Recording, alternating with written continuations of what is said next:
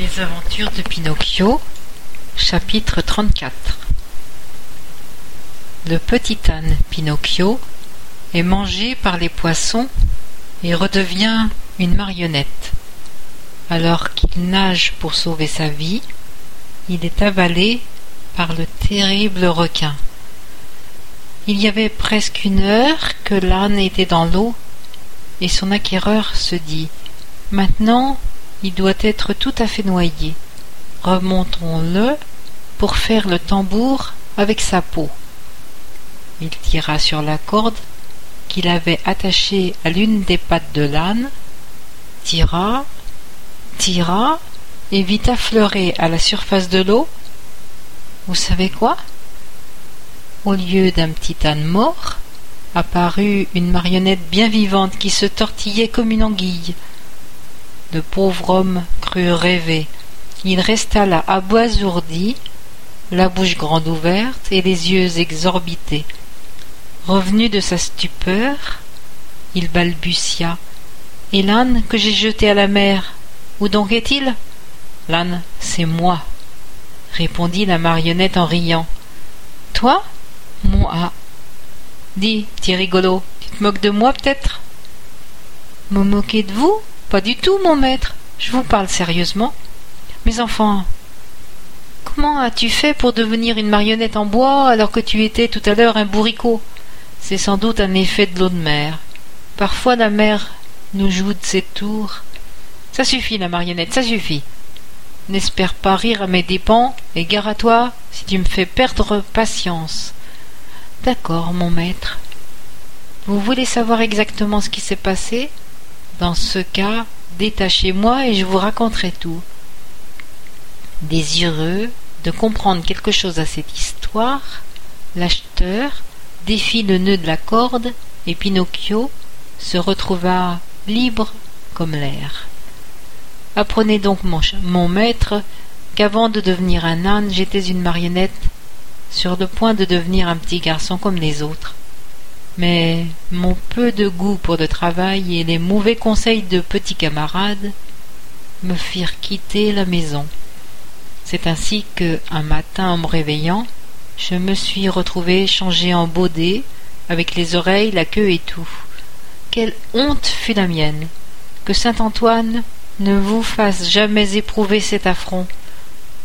Emmené pour être vendu au marché des ânes, je fus acheté par le directeur d'une compagnie équestre, qui se mit dans la tête de faire de moi un grand danseur et un sauteur de cercle hors pair. Or, au beau milieu du spectacle, je fis une chute et me retrouvai estropié. Comme le directeur du cirque ne voulait pas s'encombrer d'un âne boiteux, il me revendit, et c'est vous qui m'avez acheté. Eh oui, malheureusement, je t'ai même payé vingt centimes.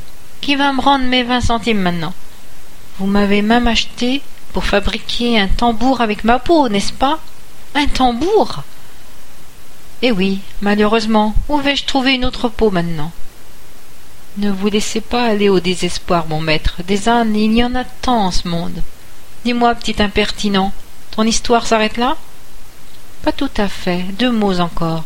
Donc, après m'avoir acheté, vous m'avez conduit ici pour me tuer. Cédant à un sentiment de la plus grande humanité, vous avez préféré me mettre une pierre au cou et me jeter dans la mer. Cette délicatesse vous honore infiniment, et je vous en serai éternellement reconnaissant. Mais c'était compté sans la. C'est quoi cette fée? Cette fée, c'est ma maman.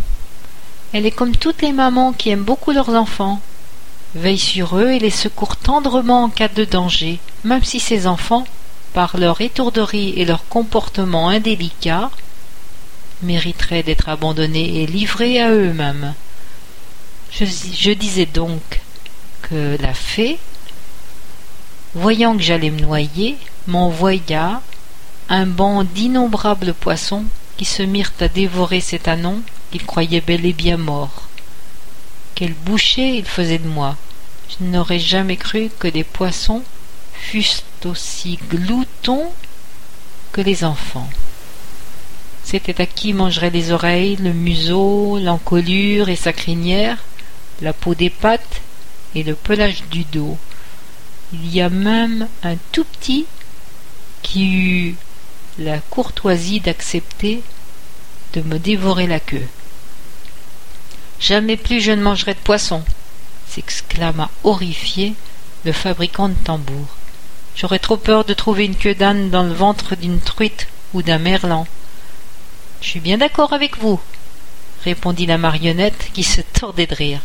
Enfin, quand ils eurent fini de manger toute cette chair de baudet qui m'enrobait de la tête aux pieds, les poissons arrivèrent naturellement au squelette, mais dès les premières morsures, ces gloutons s'aperçurent que le bois très dur dont je suis fait n'était pas pain béni pour leur dentition, et ils se dispersèrent sans même me remercier.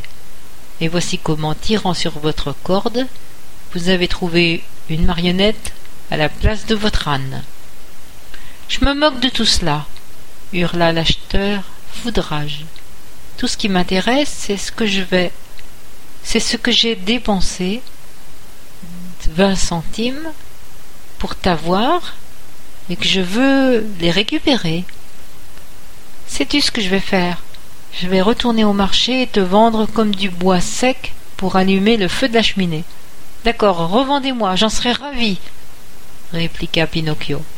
Mais en même temps il bondit et sauta loin dans l'eau. Tout en nageant allègrement pour s'éloigner de la, de la rive, il cria au pauvre acheteur Adieu, mon maître Si vous avez besoin d'une peau pour faire un tambour, pensez à moi. Un peu plus loin, toujours nageant et riant, il lança encore Adieu, mon bon maître. Si vous avez besoin d'un peu de bois pour allumer votre cheminée, pensez à moi. Pinocchio s'éloignait à toute vitesse. C'était devenu un petit point noir à la surface de l'eau. Parfois, une paire de jambes émergeait de la mer ou alors il faisait des cabrioles dans l'eau, tel un dauphin de très bonne humeur. Nageant au hasard, Pinocchio aperçut un rocher blanc, comme du marbre, sur lequel bégotait gentiment une jolie petite chèvre qui lui faisait signe d'approcher.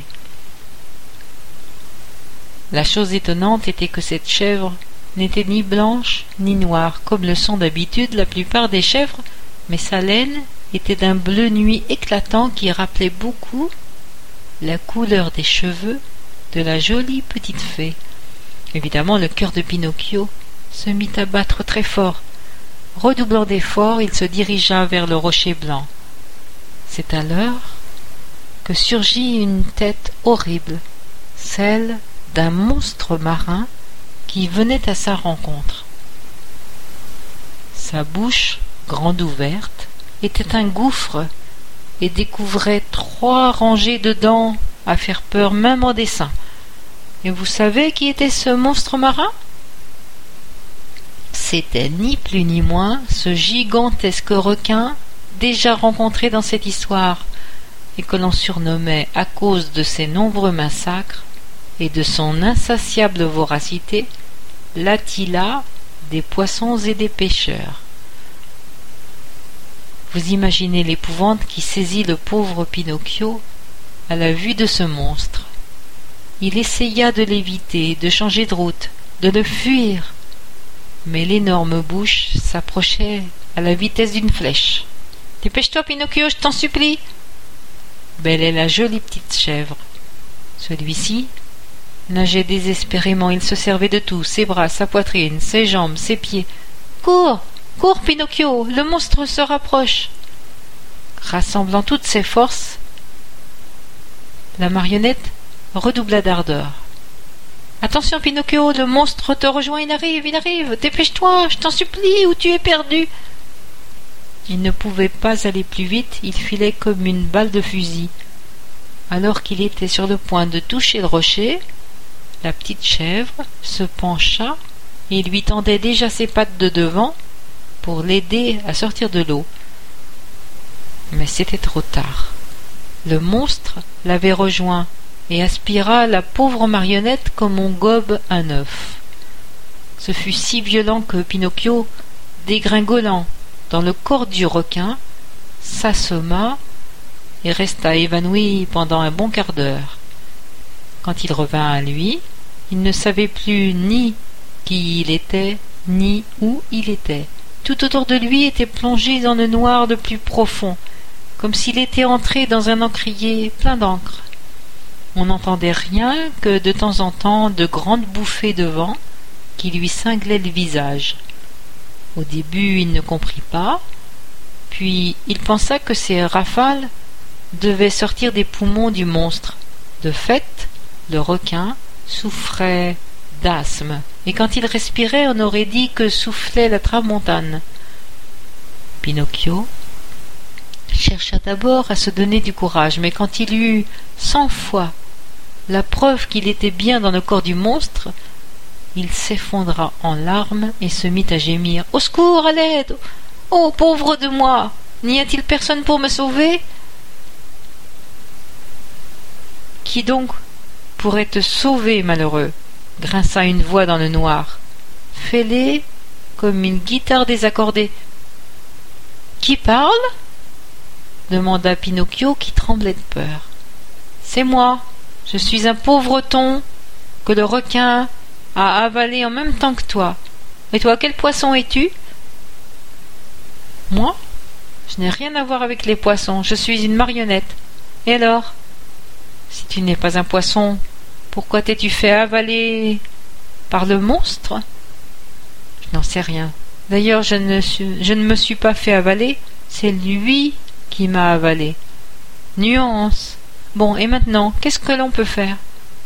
Se résigner et attendre que le requin nous digère. Mais je ne veux pas être digéré, cria Pinocchio qui se remit à pleurer. Mais moi non plus, fit remarquer le ton.